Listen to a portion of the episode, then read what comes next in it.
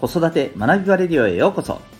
今日もお聴きいただきありがとうございます。子供の際の思いを唯一無二の能力へ親子キャリア教育コーチの前城秀人です。様々なメソッドや子育て講師の経験を取り入れたオーダーメイドのコーチングで親子の本当に望む生き方を実現するそんなサポートをしております。またパパのためのオンラインサロンともいくパパの学び版も運営しております。このチャンネルでは家庭とお仕事どちらも充実させたいそんなママパパを応援する情報やメッセージを毎日配信しております。今日は第288回です。自分がそう思えればの感覚というテーマでお伝えしていきたいと思います。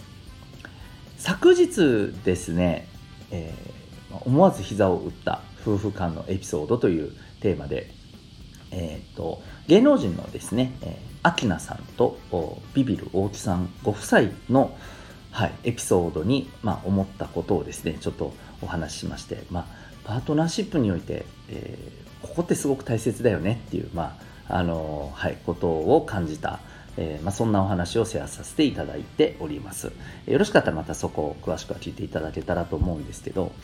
えー、と今日のテーマはですね、まあ、そこで昨日もちょっとその回でお話ししたんですけどこのビビる大木さんのですね、えー、方のエピソードのところからもう少しちょっとねあの思ったところちょっとピンポイントで、はい。えー、ここが、まあ、コミュニケーションとかですねうんやっぱり人間関係においてこの感覚を持ってる人って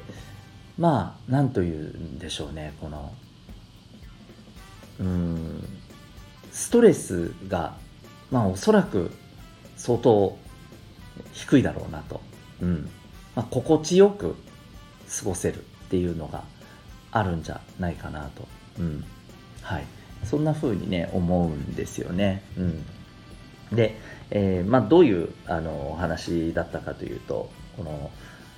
ある時、えーとまあえー、妻の明菜さんが夕飯に、えーとアンパンとあんみつを出してきたっていうね話で。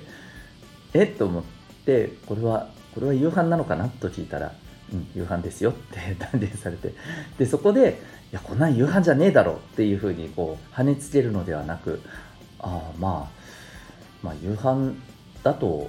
そういう人も思える人がいるんだ。とまあ夕飯なのかもしれないなっていうふうに受け入れられちゃったっていう。ここがねまあもちろんこれは、えこの相手との関係性ということも手伝ったとは思うんですけどそれでもですよそれだけで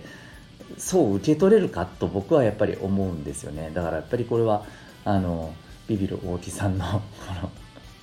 まあそう思うならそれでいいのかっていうふうに、えー、そこにこう考えが、えー、いってそこに行動できたっていうそう受け取れたっていうところが僕はなんかすごくあのはい。なんかここがすごい鍵だなと思っていましてえー、まあ自分自身の考えを持つことっていうのもすごく大事なんですよね。だから今日のタイトルって自分がそう思えればっていうのはこう自分の考えでそう思うからっていう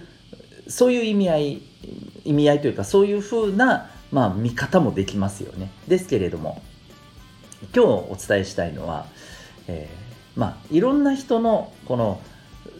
まあ、考え方ものの見方ってあるわけじゃないですか。うん、それに対して、まあ、自分自身のもちろんね考えっていうのもあるんですけれども、えー、それと並行してまあこの人がこう思うっていうのは、まあ、それもありなんだなっていうふうにね受け止められちゃうっていうことが僕はやっぱりこの感覚って大きいなと思うんです。何でしょうね。自分の、えー、大切にしたい考え方。自分はこうだと思うっていう考え方を頭の中でまあほぼ100%それでいく人もいるし一方でうんとですね自分の考えというものをがまあ自分ではなかなか作ることが苦手でうん、これはいいとか悪いとかじゃないですよ。タイプだと思ってますんでね。でいろんな人の意見を参考にして、えー、こうだなっていうものを作っていく自分の考えっていうのを構築していくっていうその自分の意見の作り方っていうのもあると思いますし、えー、一方で、えーと、自分の考え方っていうのはありちゃんと持っていて。でもその他の人のいや自分はこう思うよって言ったことを丸ごと一回飲み込んでみてそれをやってみるみたいな。でまあそれをあとどう感じるかっていうのはまたねあのそれは、えー、その人がどう思うかでいいと思うんですよ。うん、なんかおおいいなと思えばねあのなんかそれが両方入ってるみたいな、うん、混ざるでもなくあのそれぞれちゃんと引き出しに入ってるって感じですかね、うん、同じ引き出しの中で混ざっているではなく、うん、別々で入ってるっていう感じでしょうかね、はい、こういうふうなあの自分のこの考えといろんな人の考えのこの自分の頭の中での整理の仕方もあるなと思ったんですよね、うん、でこれができる人って僕一番何て言うのかな。うん。自分らしさもあの大切にしながらでも自分とは違う人とのこのコミュニケーションとか、うん、関わりっていうことも何というか、まあ、楽に、うん、もしかすると楽にどころか楽しくできちゃうんじゃないかなと。いろんな、えっ、ー、とこれまで体験しなかった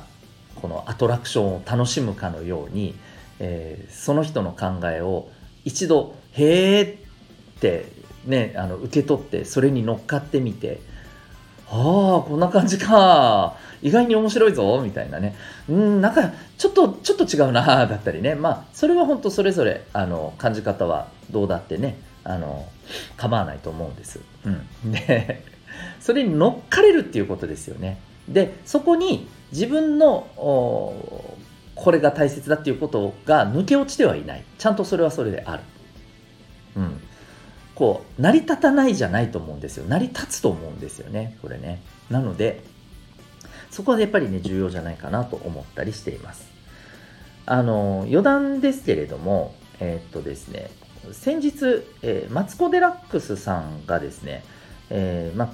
あのご自身のあのマツコ会議っていう、ね、番組があって、ま、その中で、えー、そのマツコさんが語った幸せについての、まあ、あのそうですね、えー、ご自身の、まあ、こう価値観というか、えー、それに関するちょっと記事が出ててそれを見た時にもあなるほどなって思ったんですけどそのマツコさんはその中でこう幸せっていうことについてどんなものなのかというふうに問われて、えー、まあ、例えばねこの結婚だったり出産だったりお金だったり、えー、美であったりですね美しいの美ですね、はい。えーで、まあ、こういうその分かりやすいものが、まあ、あるよねと。うん、で、えそれを手にしたかどうかっていうのが、まあ、幸せかどうかの判断に、えなってるっていうところがあると。で、なんか違うんじゃないかっていうふうに思いつつも、それしかねえなというふうに思って、えー、受け取っているようなところが、まあ、みんな多いんじゃないかなと。うん、で、つまりこれって、万人が共通認識できるようなことだったりするよねと。うん、で、えー、まあ、そういったことが例えばできてる人は、えー、例えばその周りからいいいいねそれ幸せだねって言われてそれで自分を幸せだって思えている。うん、であのまあこれが例えばねその要は他者に委ねているっていうところが大きい気がする。うん、でもえー、他者を介在させない自分にとっての幸せっていうのもあると思っているということをおっしゃっててこれってなんだろう。僕がさっき言ったこととちょっとつながってるなっていう気が僕の中ではあるんですよね。要するに自分の思う幸せもあるしやっぱりあの他者のこの、えー、幸せっていうものも感じることができる、うん、でえーとまあ、マツコさんはどっちかっていうとこの話の中ではきっとこの他者からここれが幸せだって言われることを結局それでしか幸せって認識できない部分ってやっぱりこう今の世の中って結構それが主流になってる感じがあってそれはどうなんだろうなっていうまあちょっと疑問を呈したっていう意味で、えー、おっしゃってると思うんですけれどもあの僕はこれはこれそれはもちろんそうだなと思いつつそこで、えー、他の人のこれが幸せじゃないのっていうことも乗っかってみることができるし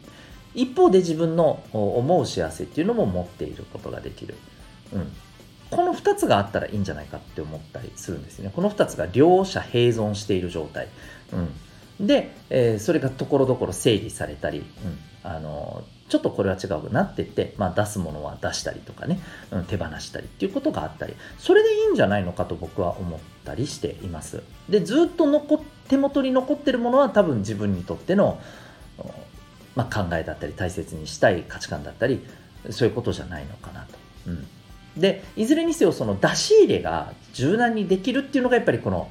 えー、昨日の回の、まあ、柔軟っていうところの、まあ、源泉の部分じゃないかなと元になる部分じゃないかなと思うんですよね。なんか受け入れちゃってそれに影響されるではなくて、うん、乗っかってみるっていう感覚ですよね。自分は自分でありつつ乗っかってみる。で、え、あれだなっちゃうなと思ったら降りればいいだけの話ですよね、うん、乗り降りは自由という風な感じでございます。はい、えー、すごく抽象的な話で今日はねこうあの終始したところはあるんですけれども、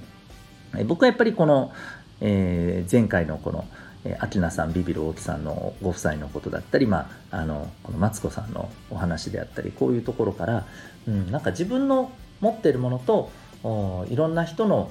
あるいは世間一般の持っているものも、まあ、自由に出し入れしながらね、えー、自分の中でまあ、こういうことが大切だこういうことが幸せだ、うん、こういうことがやっぱ子育てにおいては、えー、必要だパートナーとの関係性においては必要だ、うん、自分の人生には必要だっていうところをねあの作っていけばいいんじゃないかとそしてそれはあの柔軟であっていいんじゃないかと、まあ、そんな風に思ったりしました。はい、えー、何かしらご参考になりましたら幸いでございます。というわけで今日は自分がそう思えればの感覚というテーマでお送りいたしました。最後にお知らせでございます。お子さんの持っている才能や特性を伸ばしていきたい、まそんな子育てをしたいと思われている方にですね、ぜひお勧めしたいのが、指紋の分析でございます。えそういう子育ての第一歩っていうのはやっぱりお子さんのですね、生まれ持った、えコミュニケーションや考え方、えこういったところの特性を知ることからスタートするのではないかと思います。え指紋は赤ちゃんからでもあります。つまり赤ちゃんの状況でもその子が持っている生まれつきの特性というものを科学的にかつ簡単に分析することができるんですね。興味がある方はですね、ウェブサイトへのリンクが貼ってます。オンラインでも全国どこからでも受講できますので、興味がある方はお問い合わせください。それでは今日も最後までお聴きいただきありがとうございました。また次回の放送でお会いいたしましょう。学び大きい一日を